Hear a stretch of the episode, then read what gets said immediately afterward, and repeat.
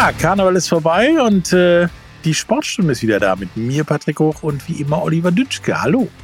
Ja, hallo. Und nicht nur Karneval ist vorbei. Weißt du, was noch vorbei ist? Super Bowl. Fasching.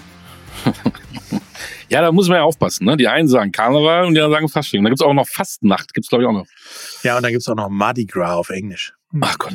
Ja, okay. Englisch hatte ich heute nicht. Ist ja. ausgefallen. Ne? Aber Super Bowl ist auch vorbei. Ne? Reden wir heute drüber? Über Super Bowl ein bisschen? So, ja, so ein bisschen, ja. Ne? So nebenbei. Genau, wir gucken auf die Handball-EM nochmal zurück äh, mit einem ganz besonderen Fazit. Ne? Und dann die Schwimmer sind gerade äh, im Wasser. Vielleicht jetzt nicht gerade jetzt gerade, aber bei einer WM in Doha wird geschwommen fleißig um Medaillen. Ne? Ähm, mhm. Football vorbei, Soccer geht los. Wir gehen mit einem Blick über den großen Teich oh. in die USA zu Major League Soccer. Über Stuttgart und Düsseldorf. Quasi. Ja, wahrscheinlich. Mit Umsteigen, mit Umsteigen noch in Lissabon, bitte. Wir machen wieder ein bisschen Literatur, wird wieder Zeit, ne? Unser Bücherwurm äh, hat mal wieder was Cooles rausgeholt. Und ähm, du warst in Deckung, ne? Da hat jemand scharf geschossen, ne? Ja, das äh, so gezielt geschossen vor allen Dingen. gezielt geschossen. Also ein Potpourri der Sportarten heute wieder in der Sportstunde. Schön, dass ihr da seid. Dann legen wir mal los, ne? Jo. Was war denn so letzte Woche? Erstmal so die Winterjacke an, ne? Genau. Erstmal Winterjacke, genau, gehen wir mal in Wintersport. Ähm, schön war, es gab, ich glaube, bei drei Wintersportarten jeweils es wurde manchmal tituliert sogar mit einer Sensation, denn drei Deutsche in drei verschiedenen Sportarten sind zum ersten Mal auf das Podest gekommen, auf das Stockerl. Und das finden wir, wir cool. wir sind fast schon Wintersportnation wie Österreich oder so. Absolut. Fangen wir mal an. Es gibt einen neuen Überflieger beim Deutschen Skiverband, bei den Skispringern, denn Philipp Raimund hat es geschafft, für dich auch Hille. für mich auch Hille. Er wird Hille genannt auch. Nun müssen wir irgendwie mal müssen wir den mal einladen und, und mal fragen, warum wirst du eigentlich Hille genannt? Hille hat es in Lake Placid geschafft. Im ersten Durchgang sprang er 127 Meter, war Vierter und kratzte schon mal an diesem Podest. Und hat dann nochmal acht Meter draufgepackt, 135. Und das bedeutet dann Platz zwei. Hm. Krass. Nur der Österreicher und Weltcup-führende Stefan Kraft war an diesem Tag besser. Ne?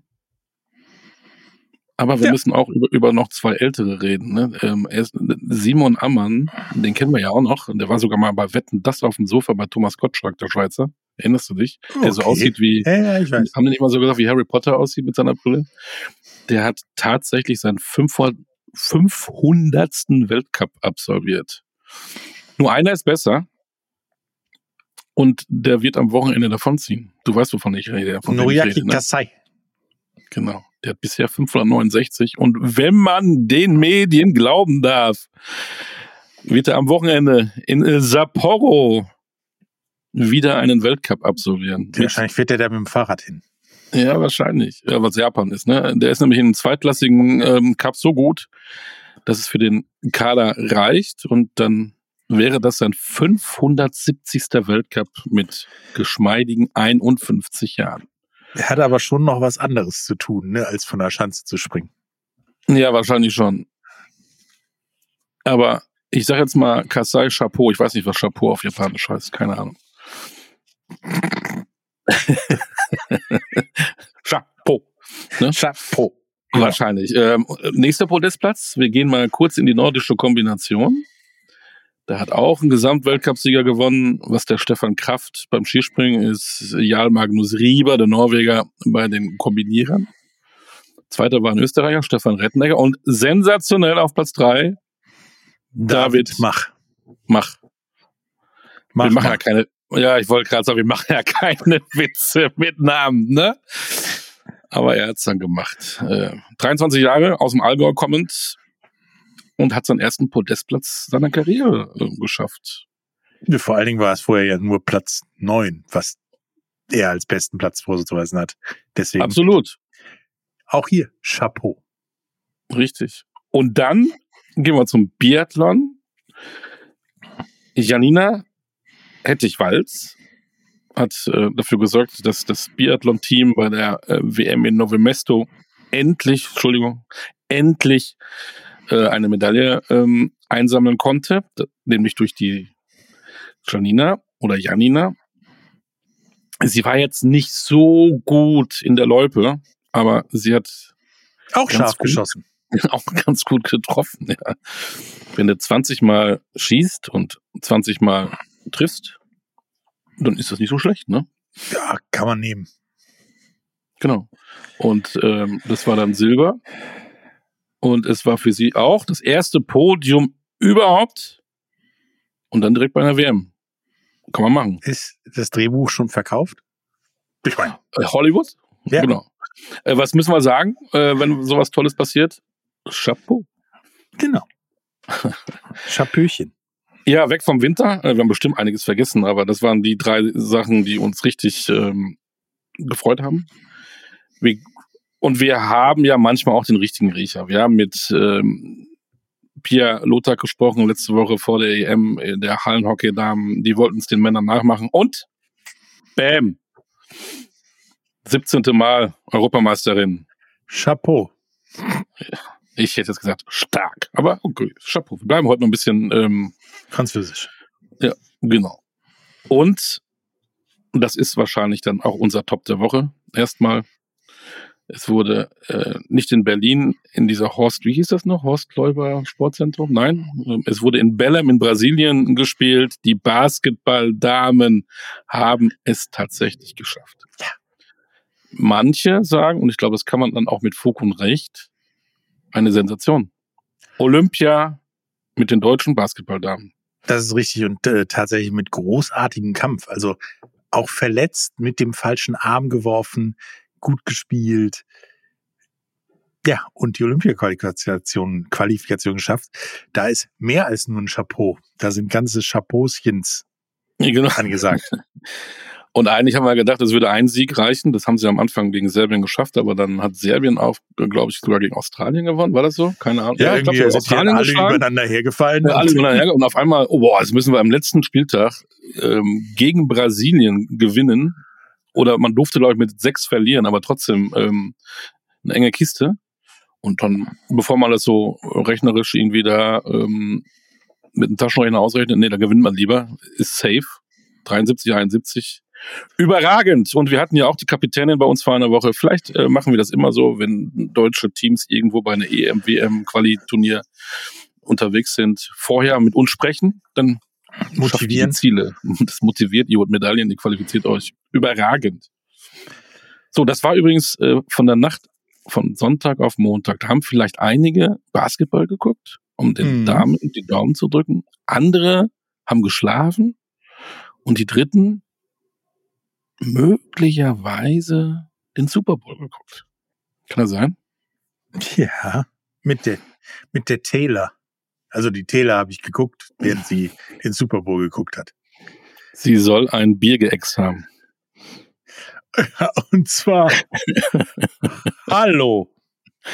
Ja, was war die größere Leistung? Äh, die, die sportliche Leistung der Chiefs in einem, einem Spektakelspiel oder dass Taylor Swift vor laufender Kamera sich ein Bier äxt? Ja, er hat jedenfalls es eher geschafft als äh, Aaron Rodgers mal vor Ewigkeiten. Der hatte es nämlich nicht geschafft. Tja. Aber du bist doch unser Mann für unsere Fanclubs. Ähm, ja, ich leben, mich leben die Chiefs noch? Ich meine, die 49ers gehen wahrscheinlich nicht mehr ins Telefon. ich habe mich tatsächlich nochmal mit Markus Lemme darüber unterhalten, wie es denn so war, äh, nachdem er wieder nüchtern ansprechbar und wach war. Ähm, ja, haben wir kurz drüber gequatscht, äh, wie es denn so war beim Super Bowl. Ja, der Super Bowl ist vorbei und wir haben wieder Markus Lemme, der auf der Siegerseite saß, da sind, äh, mit seinen German Arrowheads. Hi. Ja, grüß dich. Auf der Siegerseite, wie fühlt sich's denn an bei dem Spiel? Na, da wo die Sonne scheint, fühlt es immer gut an, oder? es war, war, war ja krass. Also äh, spannender hätte es ja kaum sein können. Das ist das längste äh, Super Bowl-Endspiel der NFL-Geschichte weil die Verlängerung haben wir mal bis zum Ende durch, durchgezogen und nicht, ja, nicht nach zehn Minuten war es durch. Bis zum Ende, ja. Wie empfandst du den Super Bowl denn? Als schleppend, als taktisch interessant oder als großartiges Spiel? Also ich erinnere mich an den äh, an, an, an den Super Bowl gegen die, die Patriots gegen die Rams, was ja auch ein Low-Scoring war. Und ich glaube, wir hatten es in dem, in dem äh, letzten Podcast, hatten wir es, glaube ich, auch erwähnt. Ähm, das war, das war eine zähe Nummer. Das war eine richtig zähe Nummer, wenn man nicht involviert ist. So wie ich jetzt als Fan der Chiefs ähm, sehe das dann natürlich in so einem Spiel ganz, ganz, ganz anders. Also ich, das, das war von beiden Seiten defensiv ein richtiger Leckerbissen. Also ähm, wir hatten ein paar Leute um uns rum sitzen, die waren da nicht so begeistert von, ne? die waren, äh, die waren direkt von Anfang an unruhig. Ich meine, ich habe auch noch im ersten, im ersten, äh, in der ersten Hälfte noch meine Bedenken gehabt, weil es mich so ein bisschen vom Spiel an den Super Bowl gegen die Buccaneers erinnert hat, wo dann das ganze Spiel nichts ging. Ähm, aber es war schon ein defensives Schmankerl.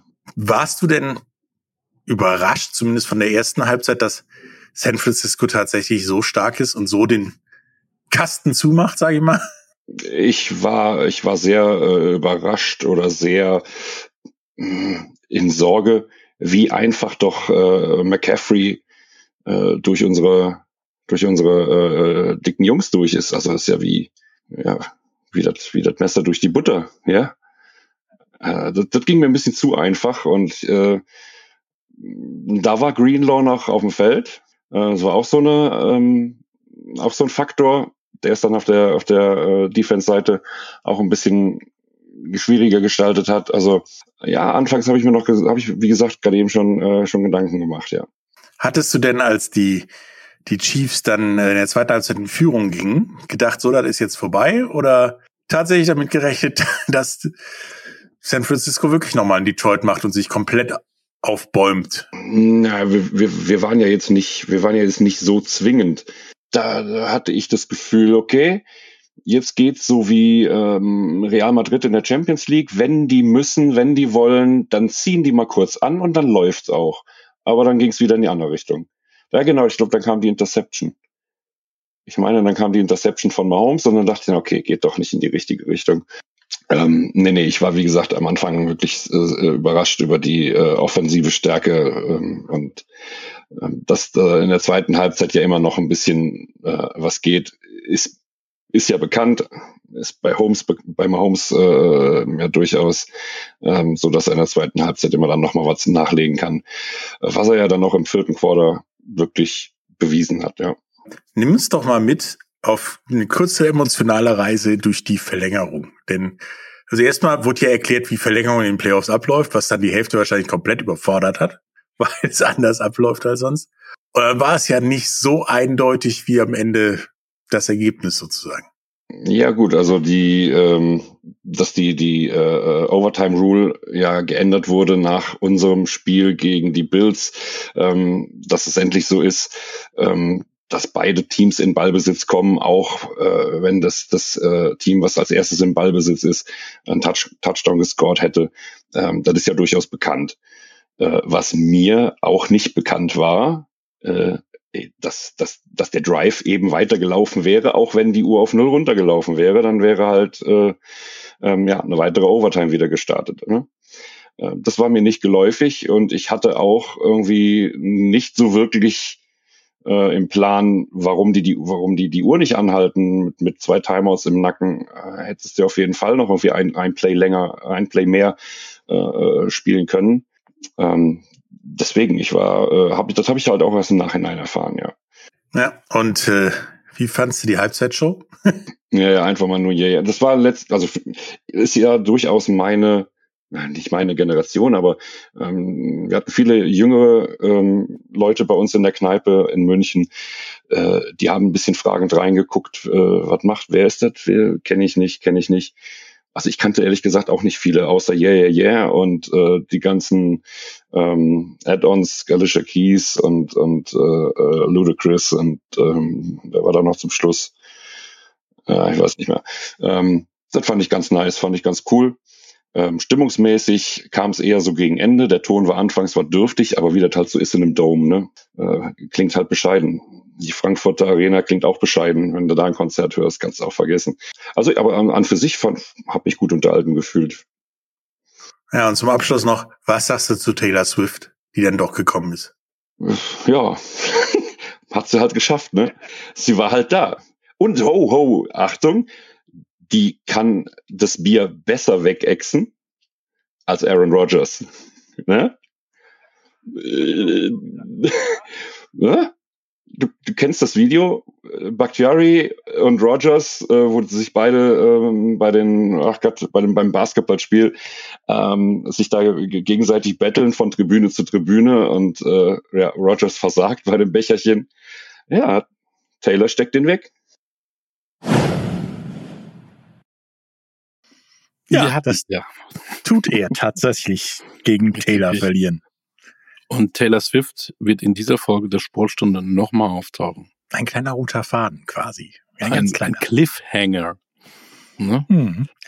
So, Leider nicht im Interview. Du hast es ja damals ja nicht geschafft, damals in Frankfurt, ne? weil nee, sie war ja auch gar nicht da. du warst da bereit. Du hattest da eine yeah. 27 Mikros aufgebaut und dachtest jetzt, da ist sie, aber die kam ja nicht. Ne? Hab mich als Travis Kelsey verkleidet, hat aber alles nicht. Aber hat alles nicht, sie war nicht da. So, check.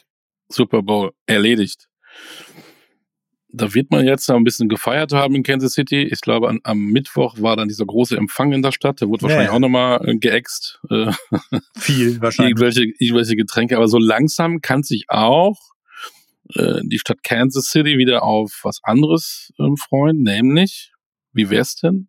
Mal nicht mit Football, sondern mit Soccer. Ja.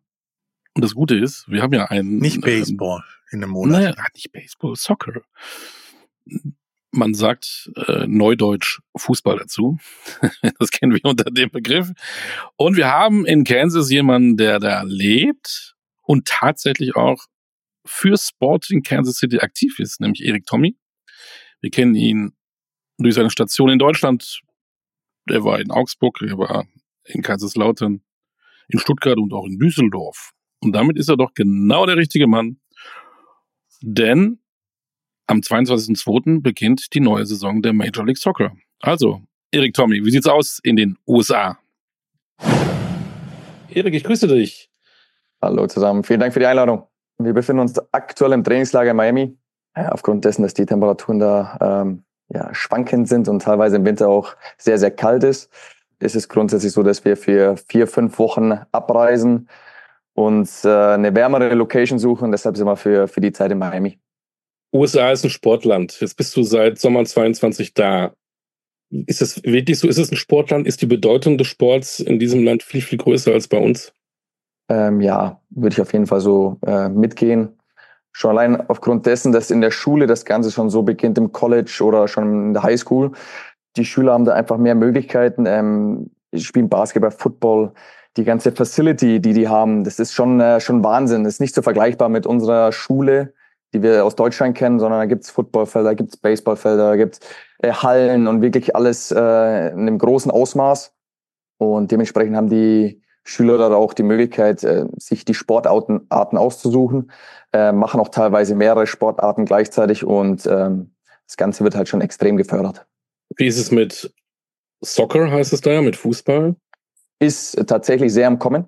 Wenn ich jetzt nur aus, aus meiner Erfahrung das Ganze mal sehe, ist ich bin jetzt seit circa 17 Monaten da. Ähm, wie sich der Football, äh, der Fußball in der Zeit entwickelt hat, ist schon enorm. Also welche Qualität auch ähm, eingekauft wurde, die Qualität der Mannschaften nimmt zu.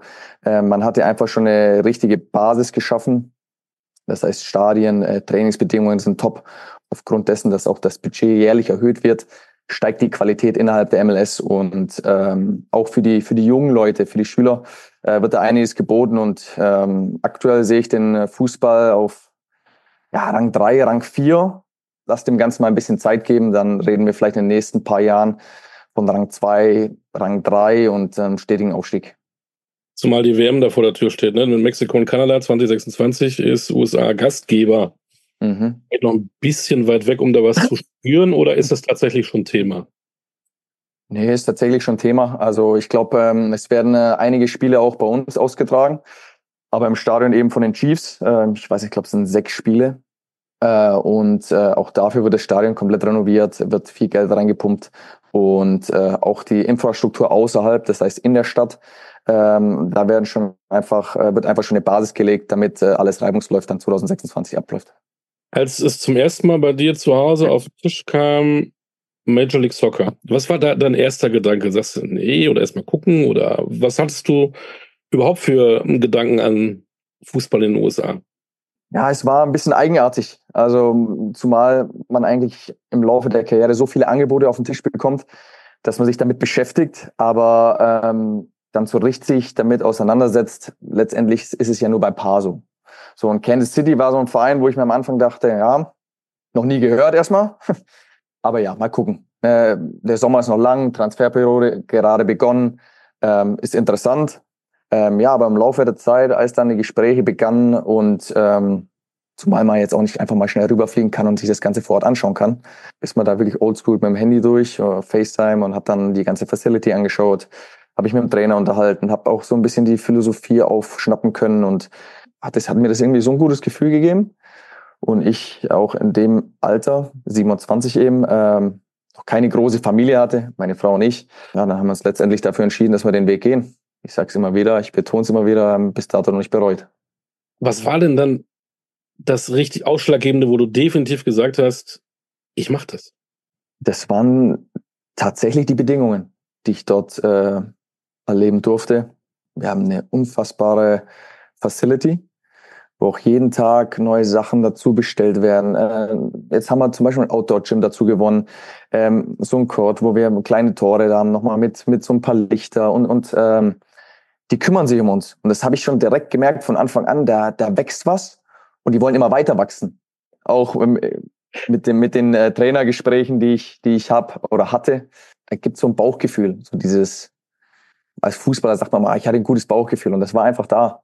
Und auch wenn jetzt, sage ich mal, das sind 5000 Kilometer, man macht einen Riesenschritt aus Deutschland raus in ein fremdes Land, ähm, und dann auch natürlich auch noch äh, die Sprache mit, äh, mit einer neuen Mentalität, Mentalität, die man kennenlernt. Ist das schon ein Paket, ähm, welches man, nie, man nicht alltäglich auf den Tisch bekommt. Und ähm, ja, dann haben wir zusammen entschlossen, dass wir den Weg gehen wollen. Was ist denn dann der größte Unterschied, wenn du die Trainingstage siehst, die Intensität des Trainings? Wie ist es mit dem, mit dem Spiel im Vergleich zur Fußball-Bundesliga? Die Trainingseinheiten sind relativ identisch. Ähm, ist natürlich auch trainerabhängig, wann man trainiert, ne, aber grundsätzlich ähm, bleibt da alles relativ gleich. Ähm, wenn man die Spiele anschaut, ist es schon so äh, im Vergleich zur Bundesliga, dass, dass da nicht die Disziplin an den Tag gelegt wird, über 90 Minuten weg, dass man wenig Räume hat, sondern teilweise öffnen sich dann schon äh, Räume, so dass man die auch bespielen kann in der MLS. Ähm, aber auch die sind in den letzten 16 Monaten, 17 Monaten äh, kleiner geworden, weil die Intensität auch da höher wird. Ähm, ja, und du hast halt schon eine gewisse individuelle Klasse in der MLS, die du auch in der Bundesliga wiederfindest, aber ähm, muss man ganz klar so sagen, aufgrund des Salary, Salary Caps ist es so, dass halt, dass du auch dementsprechend nicht so gut Spieler bezahlen kannst. Und mhm. deswegen hast du einen kleinen Abfall an Qualität hinten raus ähm, den du dann auch auf dem Platz nur wieder mal merkst. Aber ich komme immer wieder darauf zurück, dass ähm, die Qualität weiter ansteigen wird und schon angestiegen ist, seitdem ich da bin. Wie ist da so die Resonanz? Gibt es da Entertainment? Wie ist das zu vergleichen wie äh, mit der Bundesliga? Ähm, Stadien sind grundsätzlich sehr neuwertig, äh, sehr modern. Man hat jetzt nicht die Kapazität, wie es in der Bundesliga ist. Ich spreche mal von 40, 50, 60.000. Äh, bei uns ist natürlich deutlich weniger. Aber du hast äh, eine re relativ hohe Fankultur in sehr, sehr vielen Vereinen, in manchen besser, in manchen weniger gut. Ähm, hast aber grundsätzlich deine 20.000 plus minus Zuschauer bei jedem Spiel. Zumal die Liga immer mehr in den Fokus ähm, kommt, vor allen Dingen, wenn solche Stars wie Messi, wie Suarez und so weiter ähm, auftreten. Das hilft schon der Liga, oder? Ja, Messi war natürlich ein Transfer, der unglaub unglaubliche Wellen geschlagen hat. Ähm, ich glaube, egal wo der Kerl ist, äh, die Stadien sind ausverkauft. Ähm, wenn ich jetzt allein unser kommendes Spiel sehe, im April gegen Inter Miami, ähm, wir haben sogar das Stadion wechseln müssen. Normalerweise spielen wir immer im Children's Mercy Park mit 20.000 Zuschauer plus minus und wir sind jetzt, äh, wir spielen tatsächlich im April in dem, in dem Chiefs Stadion Arrowhead, äh, wo halt dann circa 70.000 reinpassen. Naja, ich glaube sogar mehr. Mhm. 78 oder so, ich weiß es jetzt gar nicht. Ähm, da sieht man einfach, was, was der Kerl da für, für Menschenmassen anzieht. Ähm, und das hilft der Liga natürlich auch enorm. Klar. Am 22.02. sind wir wieder im Februar, beginnt die neue Saison der MLS. Am 25.02. ist euer erstes Auswärtsspiel. Hat dann Houston ein Problem? Doch, doch. Gute Überleitung, sensationell. ja, wir sind tatsächlich letztes Jahr in den Playoffs gegen Houston ausgeschieden. Haben eins verloren. Ich glaube, wir haben noch eine Rechnung offen, deshalb ähm, wäre ein guter Saisonstart für uns äh, wichtig. Und ähm, ja, haben unglücklich verloren. Eigentlich hätten wir das Spiel nicht verlieren müssen. Demnach ähm, bin ich guter Dinge, dass wir dort was holen. Eine Frage fällt mir gerade noch ein, äh, das kenne ich aus der NBA oder NHL, da gibt es so, so, so, so Trading-Fenster, wo du heute noch in Orlando spielst, aber morgen wirst du eben kurz, darfst du eben mal nach LA. Kann das eigentlich bei euch in MLS auch passieren? Jetzt sitzt du noch in Kansas und einen Tag später musst du, was weiß ich, wohin, nach Houston? ähm, ja, ist tatsächlich zwei so meinen Spielern ergangen in der letzten Saison. Die waren im Trainingslager, sind ganz normal angereist. Ähm, der eine wurde dann im Trainingslager weggeschickt der andere, ähm, glaube ich, nach den ersten äh, drei Spielen, er hat, glaube ich, dreimal von Beginn an gespielt und dann war er von heute auf morgen war er äh, beim neuen Verein. So, und das ist schon, das ist natürlich auch wieder anders wie in der Bundesliga. Ne? Das, da muss halt, äh, müssen die Koffer gepackt sein und dann muss er los. Das könnte dir auch passieren? Mir wird es nicht passieren. Mir wird es nicht passieren. Punkt. Tommy, danke für deine Zeit. Bleib gesund. Wir verfolgen das. Wir möchten mal schauen, wie es dann losgeht am 25.02. Ob Houston dann wirklich dann das Problem hat. Und mal gucken, äh, ob wir dich bald mal wieder in Deutschland wiedersehen. Würden uns sehr freuen. Mach's gut. Ja, vielen, vielen Dank für die Einladung. Alles Gute, bis dann. Ciao, ciao. Ja, das ist ein bisschen Unterschied zwischen 20.000 im Children's Mercy Park und 76.416 in Arrowhead wegen Messi. Unfassbar. Schöner Einblick mal, was da so abgeht, fußballerisch in den USA. Ähm, wir haben auch länger mit ihm gesprochen. Da ging es auch um private Sachen. Er hat in Kansas zum Beispiel auch schon Cowboys gesehen. Muss viel Country Music hören. Also ähm, hört euch das komplette Interview mit Erik Tommy, einen sehr reflektierten, sympathischen Fußballer an. Ähm, hat Spaß gemacht die USA wartet auf die Major League Soccer und hier ähm, rollt der Ball schon wieder nicht nur in den Ligen, sondern mittlerweile auch, was die Champions League angeht. Ne? Ja. Aber ähm, wir wollen jetzt nicht auf das Sportliche rein. Wir haben ja jemanden, der sich um die Fakten kümmert. Und zwar unser Faktengott Markus Höfel. Und der hat sich mal äh, hingesetzt und hat sich die Transfers in den Top-Ligen äh, angeschaut, die jetzt im Winter passiert sind. Und die Summen, die da so fallen, die machen einem manchmal auch schon ein bisschen schwindelig. Diese Woche stehen die Spiele des Achtelfinals der Champions League auf dem Programm. Aus allen Big Five Leagues sind dazu noch Clubs mit dabei. Dazu das Top 5 Ranking der Transferausgaben dieser Liga in der Winterpause. Auf Platz 5 die spanische La Liga mit Transferausgaben von 83 Millionen Euro. Auf Platz 4 folgt die Bundesliga mit insgesamt 86 Millionen Euro. Am drittmeisten gab die italienische Serie A mit insgesamt 102 Millionen Euro aus. Auf Platz 2 unüblicherweise die Premier League mit gesamthaft 121 Millionen Euro Transferausgaben und auf Platz 1, überraschend, die französische Ligue mit 191 Millionen. Insgesamt kamen dadurch 583 Millionen Euro zu den Transferausgaben aller Fußballligen weltweit hinzu, wodurch damit erstmals in einer Saison die 10 Milliarden Euro Marke geknackt wurde. Rekord.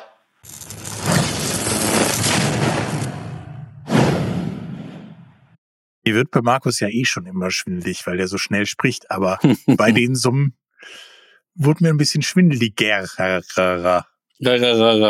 Ähm, die Bayern haben ja im Winter auch investiert übrigens, ne? Wollen wir nicht vergessen, mit Eric Dyer, weil er der Kumpel ist von Hurricane.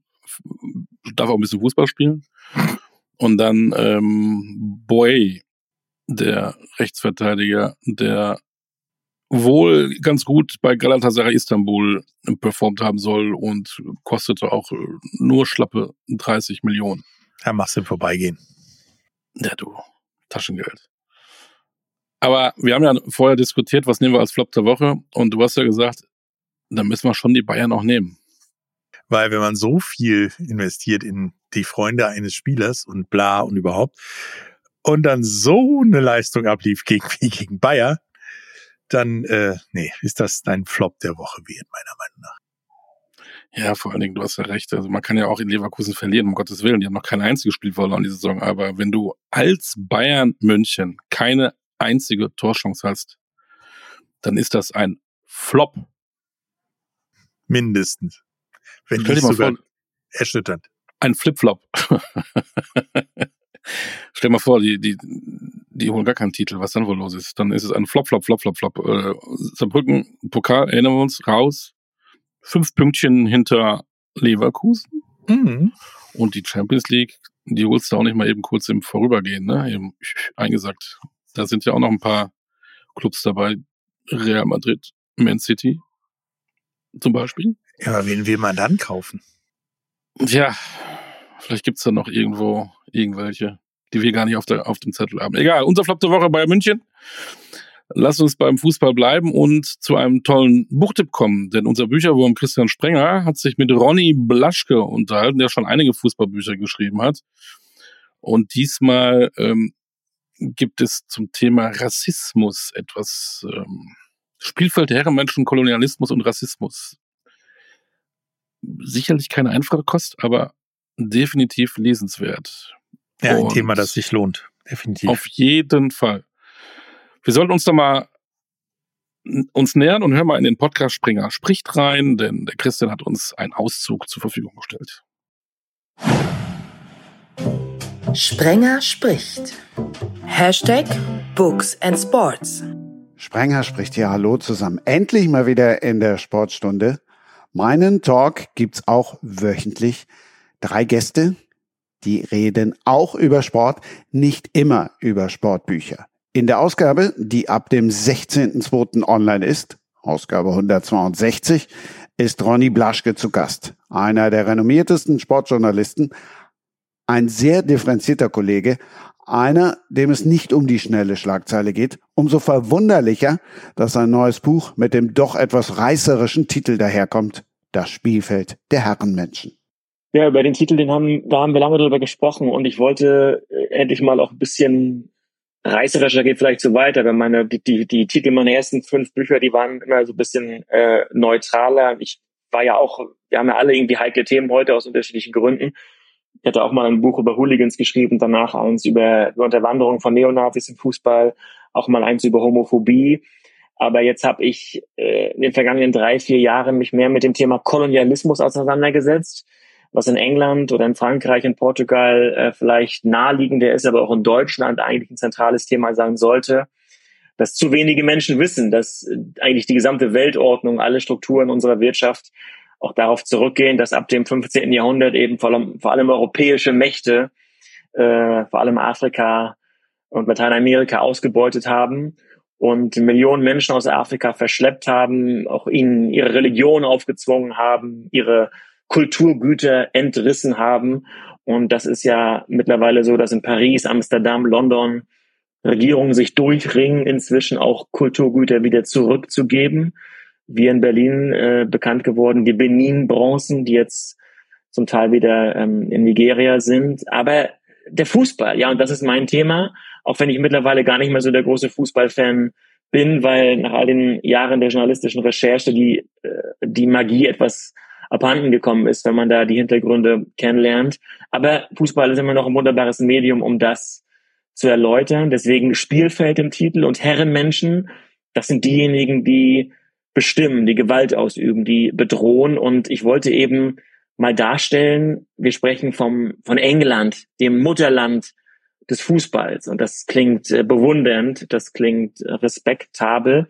Aber ich wollte mal zeigen, der Fußball wäre ohne den Kolonialismus niemals in der Welt äh, so verbreitet worden. Da wollte ich mal nachschauen, wie das, wie das ähm, gekommen ist und war in Indien, dem Cricketland, wo man jetzt Fußball nicht unbedingt vermutet. Und ich war in Kolkata, was lange Kalkutta war, im Osten von Indien, eine, eine große Fußballhauptstadt, wo es Vereine gibt, die älter sind als der FC Bayern, älter als der FC Barcelona. Und eben dort in Kalkutta, in, in der alten Hauptstadt von Britisch-Indien, dort haben britische Kolonialherren eng ähm, Lehrer, Missionare den Fußball eben genutzt, weil sie sich bei Laune halten wollten, weil sie Spaß haben wollten, aber vor allem, weil sie auch ihre sogenannten Untertanen zivilisieren wollten, sie teilweise auch unterdrücken wollten und zeigen wollten, das ist unser Spiel. Wenn ihr mitspielen wollt, dann müsst ihr Disziplin zeigen. Blaschke entführt uns nicht nur in viele Länder und in die Geschichte, sondern er schaut auch auf den aktuellen Rassismus. Da gibt es Affenlaute im Stadion, da gibt es Bananenwürfe auf schwarze Spieler und wir empören uns und wir regen uns darüber auf und wir kritisieren den DFB und wir schimpfen auf die FIFA. Aber koloniale Denkmuster, die sind bei uns irgendwie allen eingepflanzt, ja. Also das alte koloniale Denken seit dem 16. Jahrhundert, also die alte sogenannte Rassenlehre, die auch wissenschaftlich damals fundiert war, obwohl es die, die, die Aufklärung gab, wo wir die als, als die, als die Schöpfer galten in Europa, Freiheitsliebe, französische Revolution. Gleichzeitig gab es dann eben die rassistische Wissenschaft, damit wir uns rechtfertigen können, ja, es ist doch okay, Afrika auszubeuten, es ist doch okay, Südamerika aus, auszubeuten. Und ganz vereinfacht gesagt, die Weißen waren intellektuell überlegen, aber körperlich unterlegen. Und, und in Afrika, da waren in Anführungsstrichen die Wilden, die aber stärker waren, die kräftiger waren, die körperlicher waren. Und das hat sich heute indirekt bei uns gehalten. Es gibt erste Studien, die sagen, dass im Fußball zum Beispiel ähm, die zentralen äh, Spielmacher, die, die, der Sechser, der Zehner, die sind überdurchschnittlich oft von, von weißen Spielern und die kraftvollen Außenbahnspieler, die defensiven Abwehrspieler, die sind teilweise von schwarzen Spielern ähm, äh, bestückt. Da gibt es erste Studien und sollten noch mehr Studien geben. Aber es gibt einige in England, in Frankreich und auch die Kommentatoren, die ja meist weiße Männer sind, die loben weiße Spieler anders als, als schwarze Spieler. Also es gibt Studien, wo man sieht, dass schwarze Spieler eher bei der Körperlichkeit, bei der Kraft äh, äh, kommentiert werden und weiße Spieler eher für Spielintelligenz, für Weitsicht. Also da ist dieses, dieses alte koloniale Denken äh, im Hintergrund bei uns allen irgendwie dabei. Und da, das finde ich sehr, sehr spannend und darüber sollten wir irgendwie auch diskutieren. Und ja, wir sollten darüber diskutieren, wenn schwarze Spieler rassistisch beleidigt werden, aber auch dieses, dieses koloniale Denken, ja. Darüber diskutiert Ronny Blaschke in Ausgabe 162 von Sprenger spricht mit Peter Grandl. Der hat einen Islam-Thriller geschrieben und mit einem Filmemacher mit kenianischen Wurzeln. Mein Podcast gibt's überall da, wo es Podcasts gibt. Das Buch von Ronny Blaschke aus dem Werkstattverlag. Überall da, wo es Bücher gibt. Das war Sprenger spricht. Hashtag Books and Sports. Ich kann nur sagen, Podcast hörenswert, Buch ja. lesenswert. Es muss nicht immer der Krimi sein, spannend kann auch sowas sein. Ronny Blaschke mit seinem neuen Buch. Wer mehr von Ronny Blaschke hören will, der kann gerne auch auf seine Website gehen. www.ronnyblaschke.de So, wir haben Literatur, Kultur. Ähm, wo ist eigentlich unser Geschichtsprofessor Dr. Patrick Hoch? Ja, ich habe mir mal gedacht, bezogen auf Kolonialismus, da gab es doch jemanden, der in unserer Jugend in Film, Funk und Fernsehen und auch der Literatur immer wieder mit dem Kolonialismus zu kämpfen hatte. Du meinst nicht Daktari? Nein, Tarzan.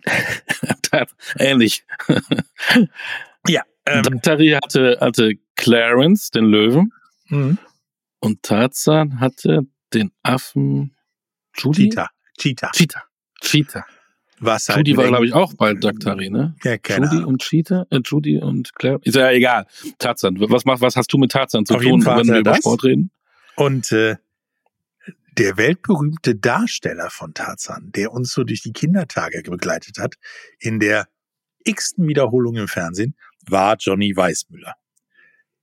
Der hatte aber eine Karriere vor seiner Filmkarriere. Und zwar als tatsächlich Weltrekordschwimmer im Freistil. Der schwamm genau, also heute 1924 Weltrekord über 100 Meter Freistil in damals sage und schreiben 57,4 Sekunden. Eine Fabelzeit damals, äh, heute eher Vorlauf, würde ich sagen. Hm. 100 Jahre ist es ja. Mhm. Krass.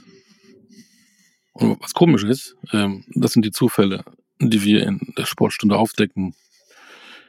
Das Universum und so. 100 Jahre später, fast auf den Tag genau, schwimmt der Chinese, ich hoffe, ich spreche ihn richtig aus, Pan Zhang 46,80 über die gleiche Strecke über 100 Meter Freistil. War damit etwas mehr als 10 Sekunden schneller als unser Tarzan vor 100 Jahren. Kriegen wir dann jetzt einen äh, chinesischen Tarzan-Darsteller? Tarzan? möglich, Tarzan, möglich. Panzan heißt er ja schon. Da ist ja schon irgendwie Mhm. das Tarzan ein bisschen in seinem Namen versteckt. Also äh, 100 Jahre her. Dankeschön für dieses äh, kleine Bonbon der Historie, lieber Gerne. Herr Doktor. Aber wenn du aber schon beim Schwimmen bist, ne, äh, lass uns doch da bleiben, denn wir haben ja auch was zu feiern gehabt, ne? Ähm, und wir mussten nicht 100 Jahre warten. Nee, Angelina Köhler ist nämlich Weltmeisterin geworden. Und deswegen ist sie unsere Tata Sportlerin Sportlerin der Woche. Nicht nur Weltmeisterin, auch noch Sportlerin der Woche. Ich hoffe, sie feiert das genauso schön. Die Berlinerin vom SG Neukölln gewann über 100 Meter Schmetterling. Das ist ihre erste ganz große Medaille in ihrer Karriere. Sie war ja schon im Vorlauf und im Halbfinale jeweils mit deutschem Rekord richtig, richtig gut unterwegs und hat ihre Bestzeit um eine Sekunde verbessert. Zehn Sekunden über 100 Jahre, eine Sekunde in ein paar Monaten. Ne? Wenn man so schon nicht schlecht. Und da wir wieder historisch sind, habe ich auch mal was rausgekramt, damit ich auch mal vielleicht doch noch ähm, mündliche Beteiligung ein bisschen besser werde in Geschichte. Die letzte deutsche WM-Goldmedaille einer deutschen Beckenschwimmerin gewann 2009 Britta Steffen. 15 Jahre hat's gedauert. Nicht Da jetzt gibt's einen 100, aber Gummipunkt für. 15. Danke für den Gummipunkt. Wie viel braucht man, um eine gute Note zu bekommen? Viel mehr. Zwei. Nein, zwei Millionen. Danke dafür für den Gummipunkt. Und jetzt bist du wieder dran. Ja, Taylor Swift spielt da auch wieder eine Rolle bei Angelina Köhler. und auch da äh, ist Taylor Swift an dem Erfolg nicht ganz unbeteiligt, denn Frau Köhler hört's immer vor dem Wettkampf, vorm ins Becken steigen sozusagen, Taylor Swift zur Motivation. Ihre Musik motiviert sie. Und Bringt sie zu Höchstleistungen sozusagen. Vielleicht solltest du es auch mal probieren, weil wir einen Podcast machen, dass du vorher Taylor Swift hörst. Ich möchte nicht wissen, was hier dann abgeht. Man wird sehen oder hören. Schauen wir mal. Und das ist ja alles wie konstruiert wie Hollywood, was wir heute hier machen. Wenn wir schon den Namen Köhler hören und schwimmen, da gab es doch auch jemand. Natürlich, Sarah Köhler. Sie gewann 2017 Europameister, die Europameisterschaft über 800 Meter. War 2019 Vize-Weltmeisterin über 1500 Meter auf der Langbahn. Sie war Weltmeisterin mit der 4x1,25 Kilometer Staffel im Freiwasserschwimmen. Dazu holte sie die olympische Bronzemedaille über 1500 Meter Freistil. Und die ist jetzt mit Taylor Swift verheiratet. Nein, mit Florian Wellbrock, dem Ah. Vorzeigeschwimmer des deutschen Schwimmteams. Und leider hat Sarah Köhler, Wellbrock, Sarah Wellbrock im Sommer ihre Karriere beendet. Aber wir haben mal mit ihr gesprochen. Wie ist denn die Zeit ohne Schwimmen und was macht dieses Freiwasserschwimmen eigentlich aus? Sarah Wellbrock, schön, dass du dir Zeit nimmst. Ähm, die erste Frage, die ich habe, du hast ja im Sommer aufgehört mit deiner Karriere, mit deiner Schwimmkarriere. Wann warst du zum letzten Mal im Schwimmbad? Also in der Schwimmhalle, äh, ohne im Wasser zu sein, vor zwei, drei Wochen. Ohne im Wasser zu sein. Okay. Ja, naja, manchmal fahre ich hin äh, und weiß ich nicht, ich habe, glaube ich, mal Flo zum, zum Training gebracht, weil die dann danach nach Doha gefahren sind. Dann habe ich ihn morgens hingebracht, weil ich das Auto brauchte. Äh, dann war ich mal kurz in der Halle, habe einmal Hallo gesagt. Und im Wasser war ich das letzte Mal kurz nach Weihnachten. Kann das denn sein, dass wir dich irgendwann mal am Beckenrand sehen als Trainerin? Nein. Ich Oh. habe A, keine Aus Nein, ganz, Nee. ganz energisch. Ja, nee, Auf ich habe keine Fall. Ausbildung dafür. Ähm, das kommt ja schon dazu. Also ich habe jetzt eine juristische Ausbildung und ähm, keine, keine trainingswissenschaftliche oder sportwissenschaftliche Ausbildung. Das müsste ich ja alles nachholen. Ähm, und das möchte ich einfach nicht. Also ich bin ganz zufrieden, dass ich jetzt was habe abseits vom Sport. Vielleicht lässt sich irgendwas mit meiner Juristerei früher oder später mal machen, wo ich so ein bisschen zurück zum Sport oder weiter im Sport bleiben kann. Es ist so zum Beispiel, dass ich mit einem Kollegen zusammen ja seit Jahren Athleten ähm, ja betreut oder vertritt, wenn doch mal irgendwas mit der NADA ist, wenn es um Ausnahmegenehmigungen für irgendwas geht oder man doch mal eine Kontrolle verpasst hat und eine Stellungnahme schreiben muss, solche Sachen. Da arbeite ich mit ihm so ein bisschen zusammen. Der ist jetzt auch, dass er sagt, na ja, ich mache ja auch nicht mehr so lange, bald da bin ich ja auch Rentner und so, dann kann ich das an dich übergeben, dann kannst du das machen. Das ist so der Bereich, wo ich noch im Sport quasi so ein bisschen vertreten bin.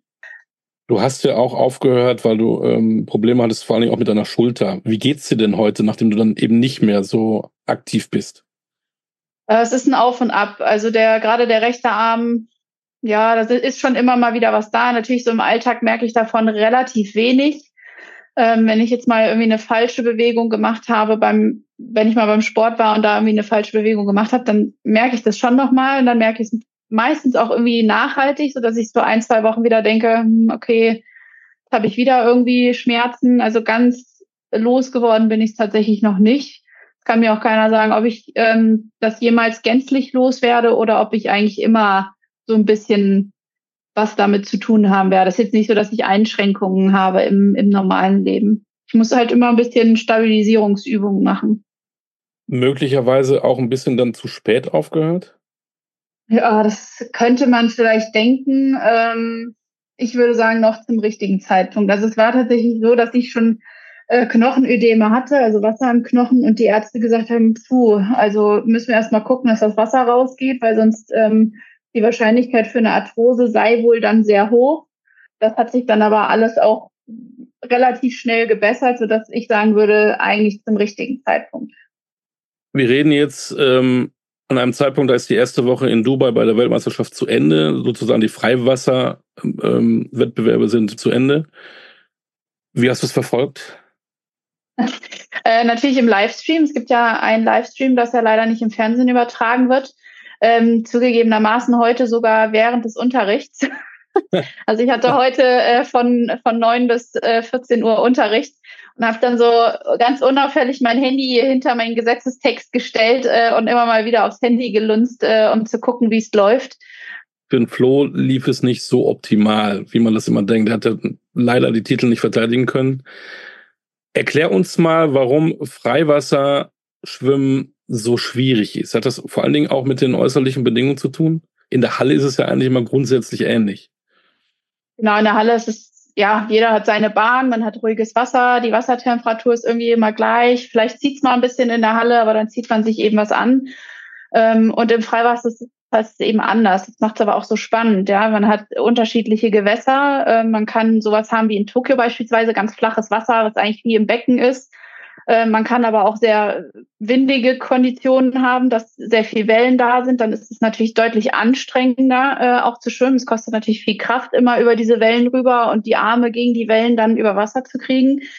Die Wassertemperatur spielt eine große Rolle. Also es gibt durchaus Athleten, die kommen mit sehr warmen Konditionen nicht klar. Es gibt Athleten, die kommen mit sehr kalten Konditionen nicht klar. Da gab es jetzt auch eine Regeländerung, ich glaube zu diesem Jahr oder zum letzten Jahr, ähm, dass man äh, unter 20 Grad durfte man früher mit Neoprenanzug schwimmen. Also zwischen 18 und 20 Grad war das quasi optional. Man konnte, musste aber nicht.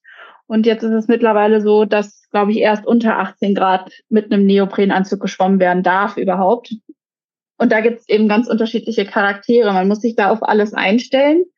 Ähm, ich finde aber, es macht das Freiwasserschwimmen gerade so, so attraktiv. Und es hat natürlich auch viel, viel mehr mit Taktik zu tun. Wie positioniere ich mich in so einem Rennen? Ja, da, wir, da sind riesige Wendebojen und da macht es schon einen großen Unterschied. Bin ich jetzt, komme ich wirklich ganz eng um die Boje rum oder sind da noch zwischen mir und der Boje noch zwei Personen, sodass ich einen viel weiteren Weg nehmen muss quasi?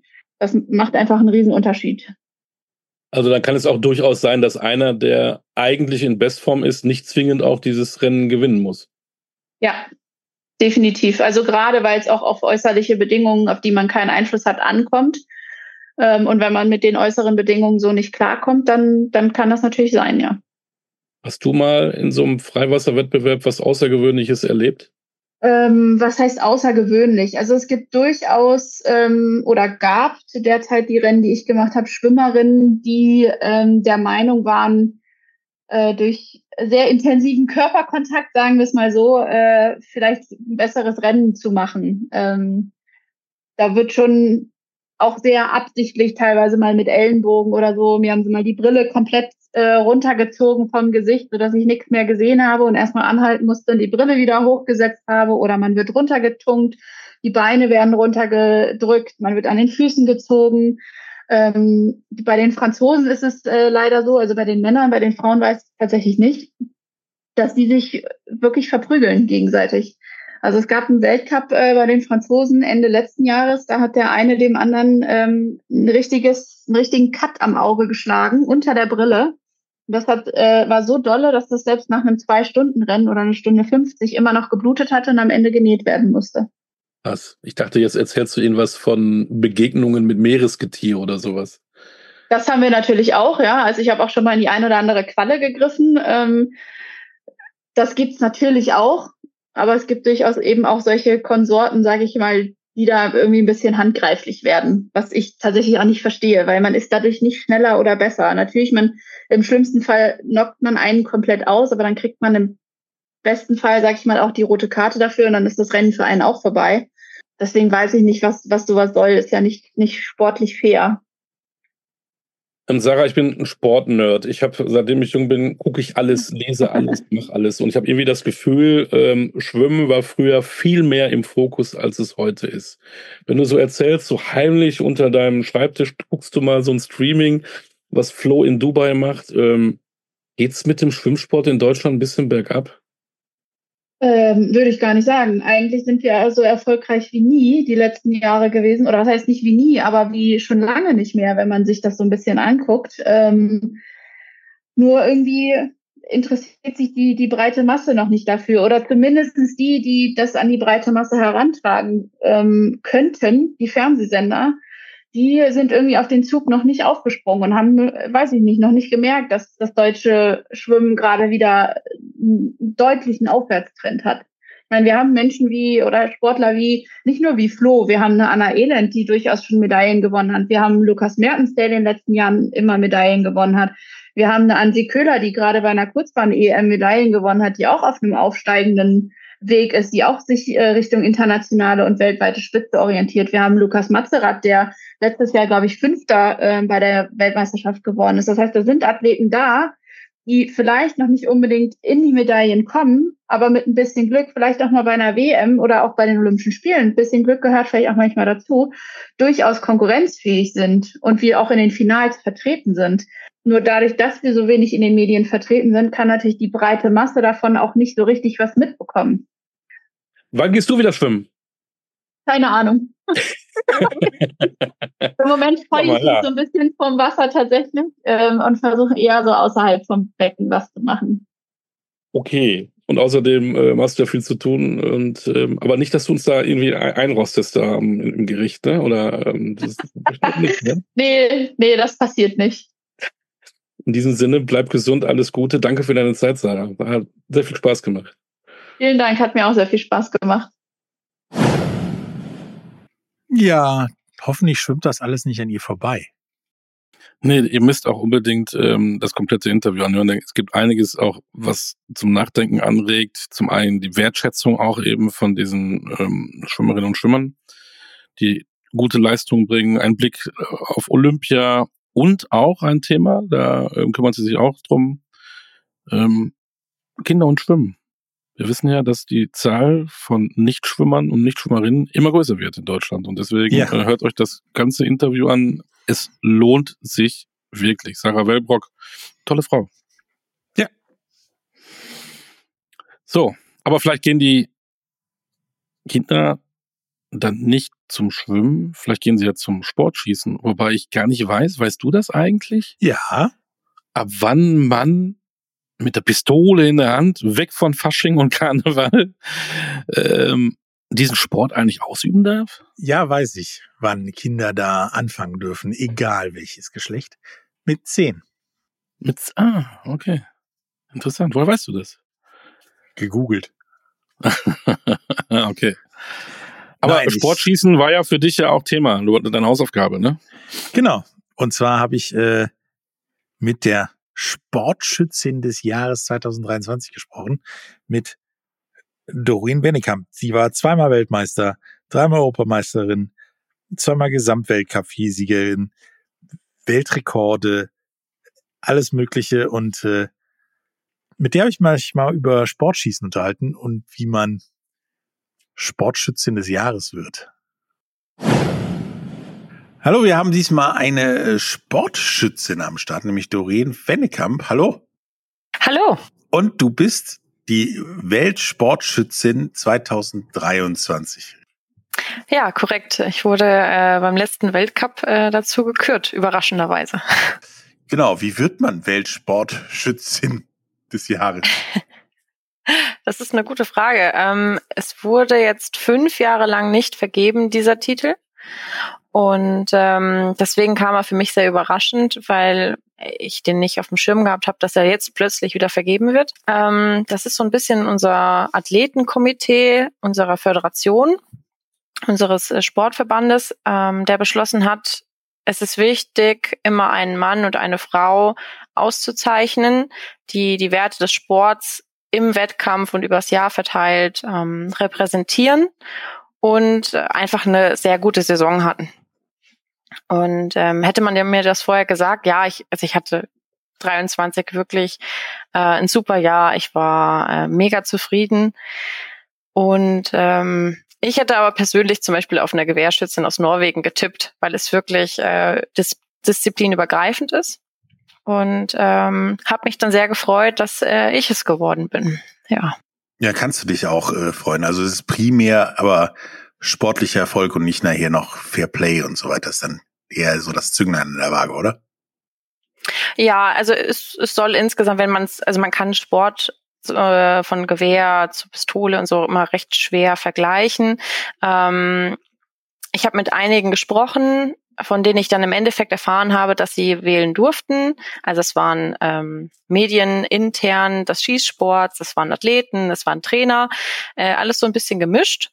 Und äh, viele sagten natürlich, ja, also dein Weltmeistertitel hätte wahrscheinlich nicht gereicht, aber ein Weltrekord im Finale zu schießen und damit Weltmeister zu werden, das hat dir natürlich schon einen Puffer ähm, mitgebracht. Und ähm, ich hatte, ich glaube, Mitte des Jahres äh, war eine Sportkollegin aus Bulgarien, ja, Bulgarien, ähm, der Griff beim Flug gebrochen und die Händler waren noch nicht da und ich hatte Kleber dabei. Ähm, und dann haben wir ihren Griff repariert. Äh, ich denke, dass die auch ein bisschen Publicity dann im Endeffekt für mich gemacht hat. Wahrscheinlich war das nicht ganz verkehrt, das Ding zu kleben. Ja, ich meine, ähm, wir sind alle echt gut miteinander. Natürlich ist es immer Konkurrenz, aber man will ja auch fair gewinnen. Und ich habe nun mal nicht ohne Grund, und bei uns im Team ist das auch schon öfter passiert, dass beim Flug einfach irgendwas abbricht oder sonstiges. Und ich habe halt immer Sekundenkleber dabei für den Fall der Fälle und auch genug, also mehrere kleine Typchen. Und dann gibt man natürlich eins ab. Das ist überhaupt keine Frage. Du hast ja neben der Weltsportschützin des Jahres ähm, noch andere Sachen erreicht 2023, die einem so erst bei der Recherche ausfallen. Du bist die erste Schützin seit 2014 äh, in einer olympischen Disziplin, die Weltmeister geworden ist. Ja. Und du hast nach 29 Jahren den Weltrekord eingestellt. Ja, es, wie gesagt, das war eine Wahnsinnssaison. Ähm, vieles davon kann man einfach auch nicht planen. Dazu muss ich aber ähm, gestehen, dass beide meine Rekorde von 23 schon wieder gebrochen wurden. also es ist wirklich ein Wandel in der Weltspitze. Ähm, mein Vorkampf-Weltrekord, der stand jetzt ewig. Ähm, den habe ich auch nur ähm, gleichgezogen. Und jetzt kam eine junge Inderin, die hat es um einen Ring ähm, nach oben gesetzt. Was für mich ein bisschen ärgerlich ist, weil ich gesagt habe, ähm, ich könnte meinen eigenen Rekord brechen. Also das traue ich mir zu. 5,95 ist eine Zahl, ist, da muss alles zusammenlaufen. Da muss man wirklich zwei richtig gute Tage haben, aber das traue ich mir zu. Ähm, 96, also 5,96 ist dann schon wieder so ein Puh. Ich glaube nicht, dass man das erreicht. Dementsprechend werde ich versuchen, mit der Inderin jetzt gleich zu ziehen in den nächsten Jahren. Und ähm, auch mein Weltrekord im, ähm, im Finale, den habe ich selber im Training schon öfter gebrochen. Ähm, da werde ich auch dran arbeiten, den wieder zurückzuholen. Ja, eine, eine Aufgabe, sage ich mal so, die man vielleicht ja auch im Zuge von Olympia äh, sich aneignen kann, sich holen kann. Wie sieht's denn da aus? Oh ja, also Weltrekord schießen bei den Spielen wäre natürlich beeindruckend. Ähm, ich glaube, so ein Weltrekord kommt einfach, wenn er kommt. Wenn man in einer guten Form ist. Aber die Spiele, ja. Ich freue mich riesig auf die Spiele. Ich habe mich jetzt äh, offiziell qualifiziert. Den Quotenplatz habe ich schon vor einer ganzen Weile geholt. Ähm, bei der Europameisterschaft 22. Das war die erste Möglichkeit, einen Quotenplatz zu holen.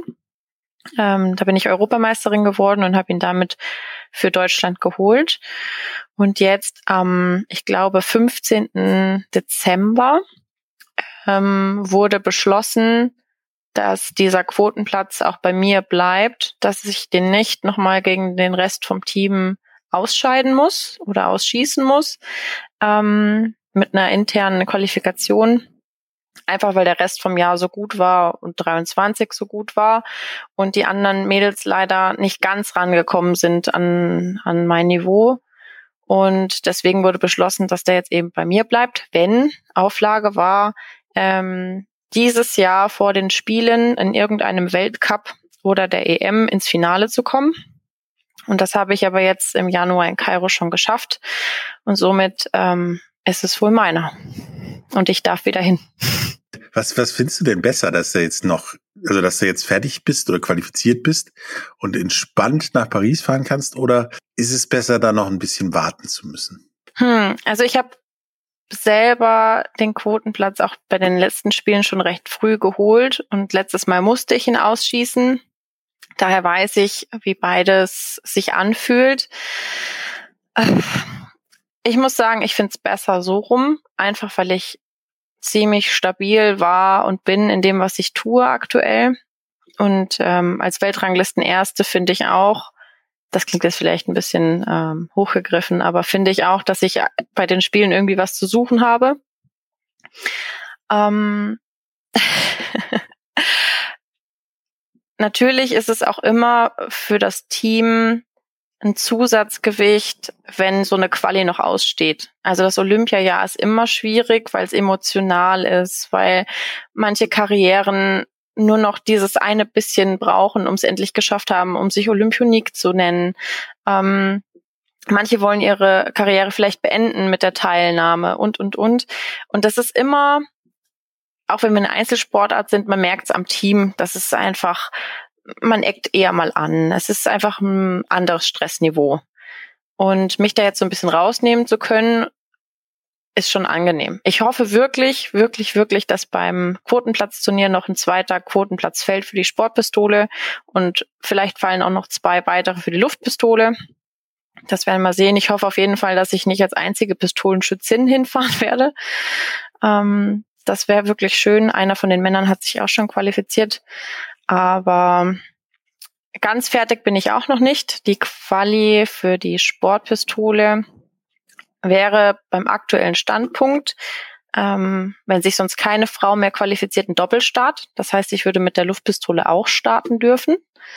Ähm, wenn es aber noch zwei andere Damen einen Quotenplatz mit der 10 Meter Pistole, also der Luftpistole holen, dann würde ich den auch wiederum ausschießen, weil ich bis jetzt ähm, international die beste Deutsche in dem Bereich bin. Also ist äh, eventuell trotzdem noch eine Quali im Raum.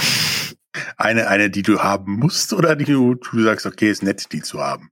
Ähm, ich habe mich die ganzen letzten Jahre immer auf die Sportpistole spezialisiert und habe jetzt eigentlich die letzten zwei Jahre erst angefangen, mit der Luftpistole mit anzugreifen. Und jetzt habe ich so ein bisschen das Gefühl, ich habe den Durchbruch geschafft.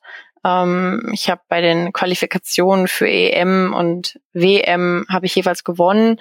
Ähm, gut einmal Ring gleich gewonnen, aber jetzt zum Beispiel zu der EM äh, gewonnen. Ich war letztes Jahr bei der WM auch im Finale mit der Luftpistole. Jetzt will ich eigentlich mit der Luftpistole schon auch starten.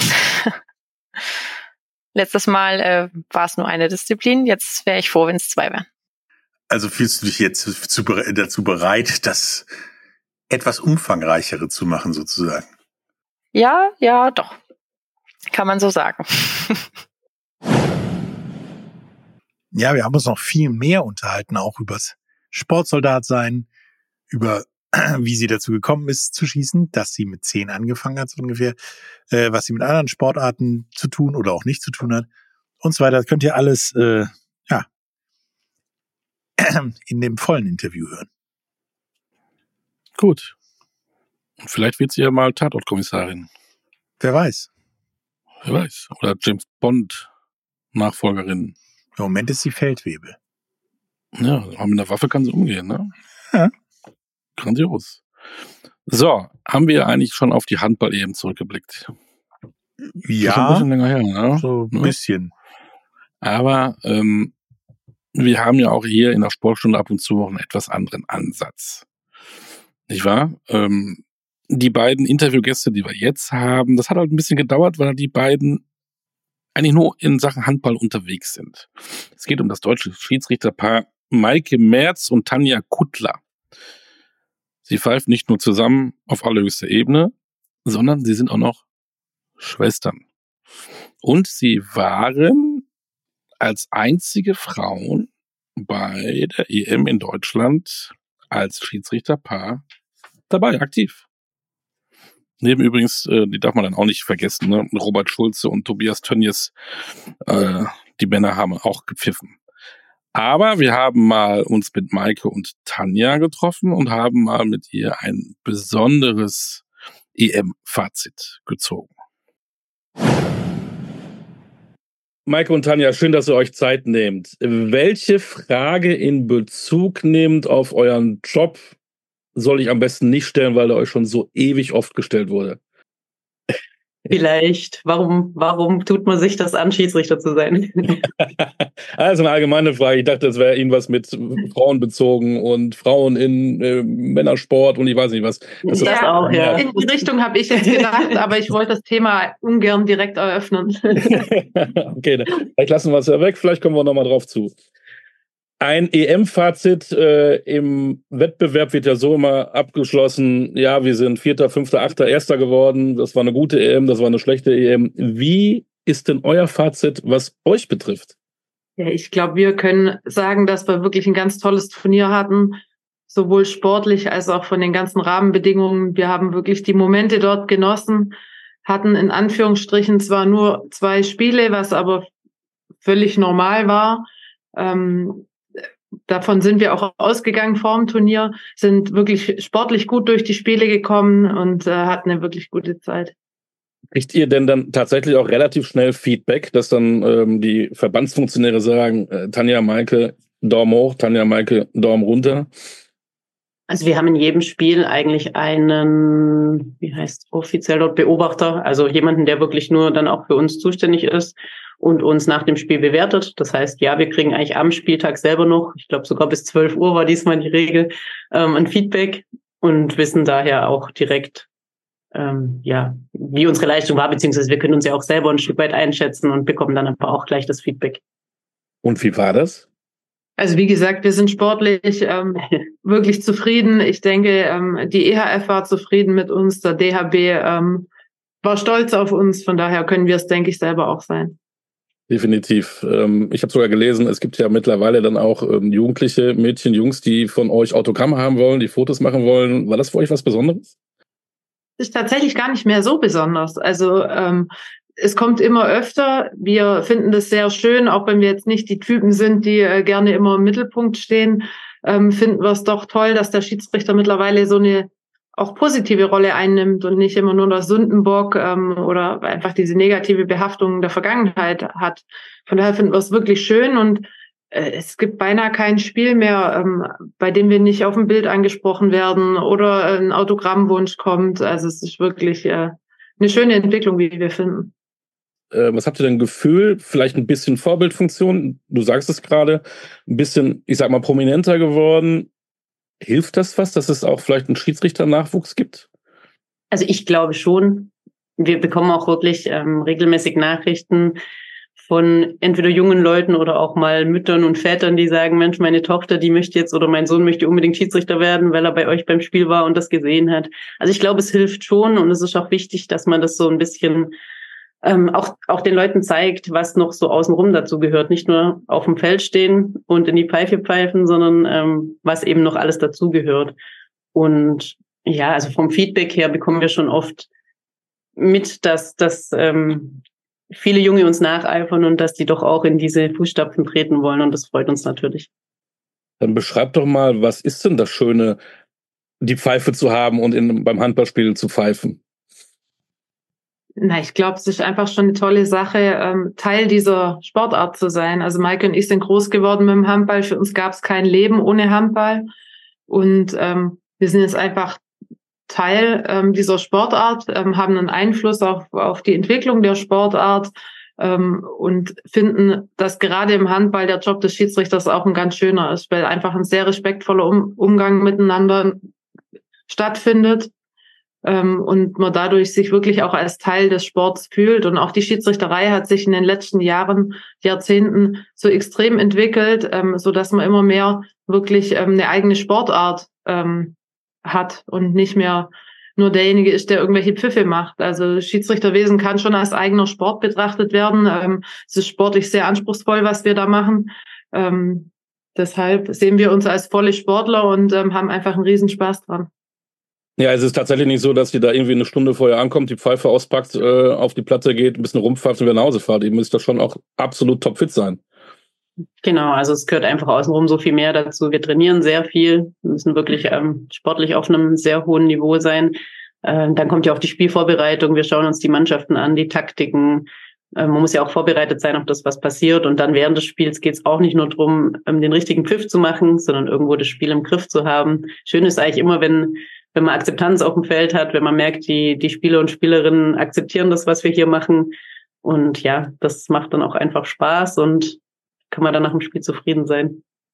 Wie ist denn das eigentlich? Ihr beschreibt das so schön, ihr seid ja auch richtige Handballfans und dann pfeift ihr da und dann seht ihr da den Vize-Europameister Dänemark, den ihr dann begleiten dürft.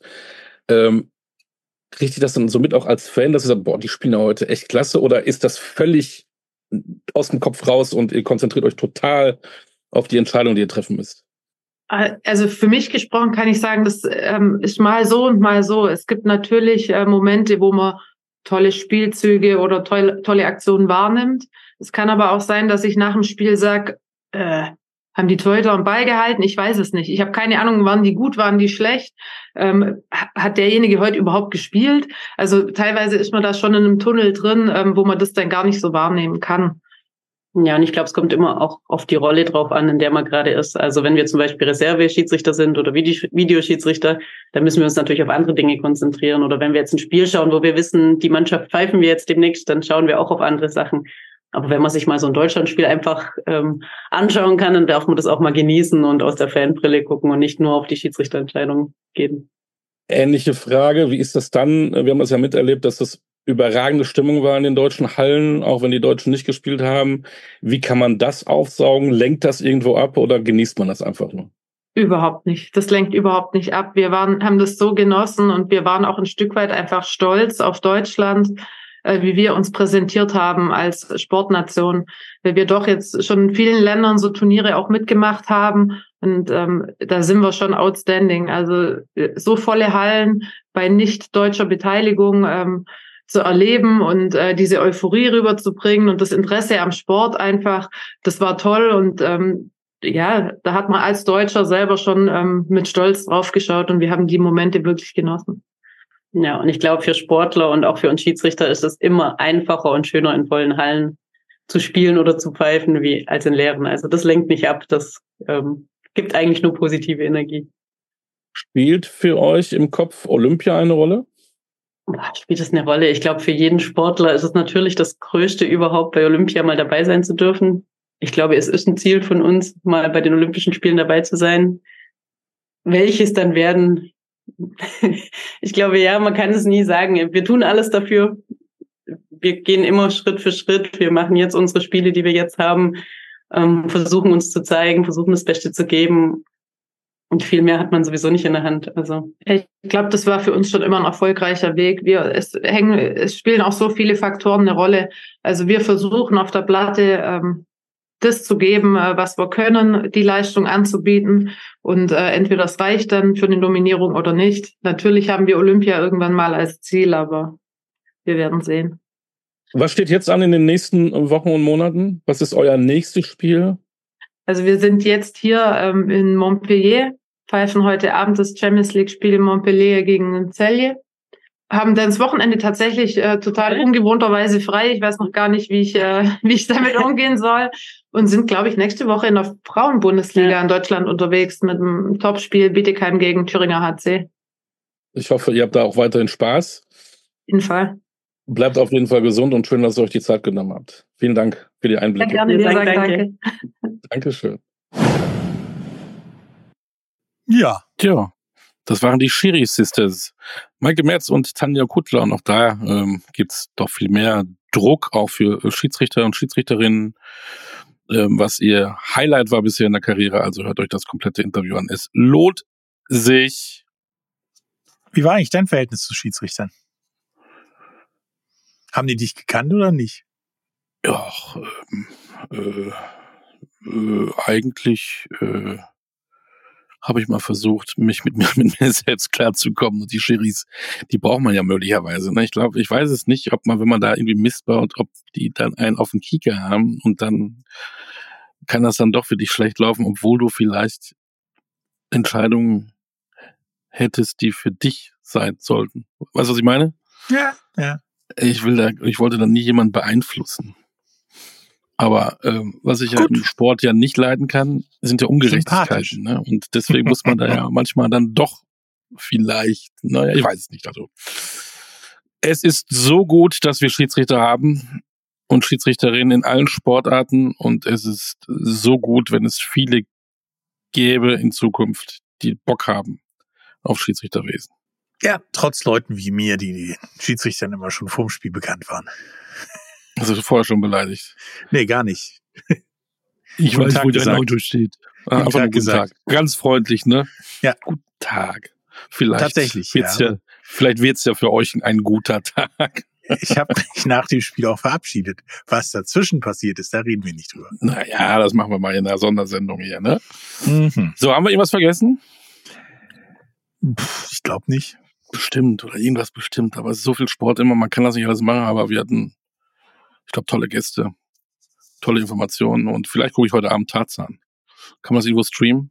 Mit Sicherheit gibt's den irgendwo. Bud Spencer war übrigens auch ähm, Leistungsschwimmer, ne? Das ist richtig. Der war sogar äh, richtig gut. Olympiaschwimmer auch. Ja, vielleicht kann man so die Jugend ködern, geht schwimmen, weil danach werdet ihr vielleicht Filmstars. Wird Bud Spencer. werdet Bud Spencer oder Johnny Weissmuller. So, was haben wir am Wochenende? Viel, ne? Ähm, Im Wintersport geht das so langsam, aber sicher nicht dem Ende entgegen, sondern die Saison geht so langsam äh, zu Ende. Entgegen. Ne? Ähm, der Weltcup-Zirkus hört so langsam auf, geht in die entscheidende Phase. In den diversen Ligen wird überall gespielt. Ich glaube mittlerweile auch überall. Ja, Eishockey Aber, spielt wieder. Eishockey, Handball, Fußball sowieso. Basketball, ah, Basketball haben wir das Top 4, soweit ich weiß, ne? Ist das nicht Ja. dieses Wochenende? Pokal in München. München, Berlin, Ulm und Bamberg sind unterwegs. Das werden wir mal verfolgen, das Top Im 4. Eishockey Genau. geht es tatsächlich äh, mit großen Schritten dem Ziel entgegen, den Playoffs. Richtig, dauert auch nicht mehr lang. Mhm. Gefühlt jeden Tag ein Spieltag. Dazu haben wir auch äh, wieder mal ähm, Europameisterschaften, was wir hier natürlich in der Sportstunde verfolgen. Wir haben die Ringer in Bukarest, wir haben die Gewichtheber in Sofia, wir haben Team äh, Badminton in Lodz. Nicht wahr? Mhm. Das werden wir alles abarbeiten, wir beiden.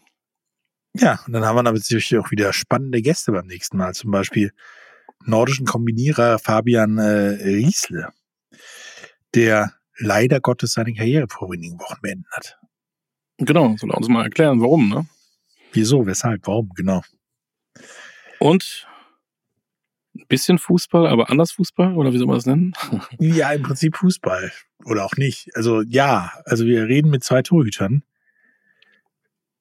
und äh, vergleichen mal die Baller League mit Futsal quasi. Das wird auch spannend. Und kulturell werden wir auch wieder, denn seit dem 13. gibt es äh, die Doku bei Amazon Prime Video über Homosexualität im Fußball. Und da sprechen wir mal mit dem Drehbuchautor und Regisseur. Das wird spannend. Und sicherlich noch das eine oder andere Überraschende. Ja, mit Sicherheit. Auf jeden Fall. Es lohnt sich definitiv auch nächste Woche wieder die Sportstunde zu hören. Dann Sag ich mal bis Dann- nächste Woche. Ja, Und karnevalistisch quasi. Genau. Ihr habt jetzt, glaube ich, genug gefeiert draußen. Denkt mal jetzt mal an euren Körper. Treibt Sport. Habe ich Guckt auch beim Sport. Karneval, aber das ist anderes.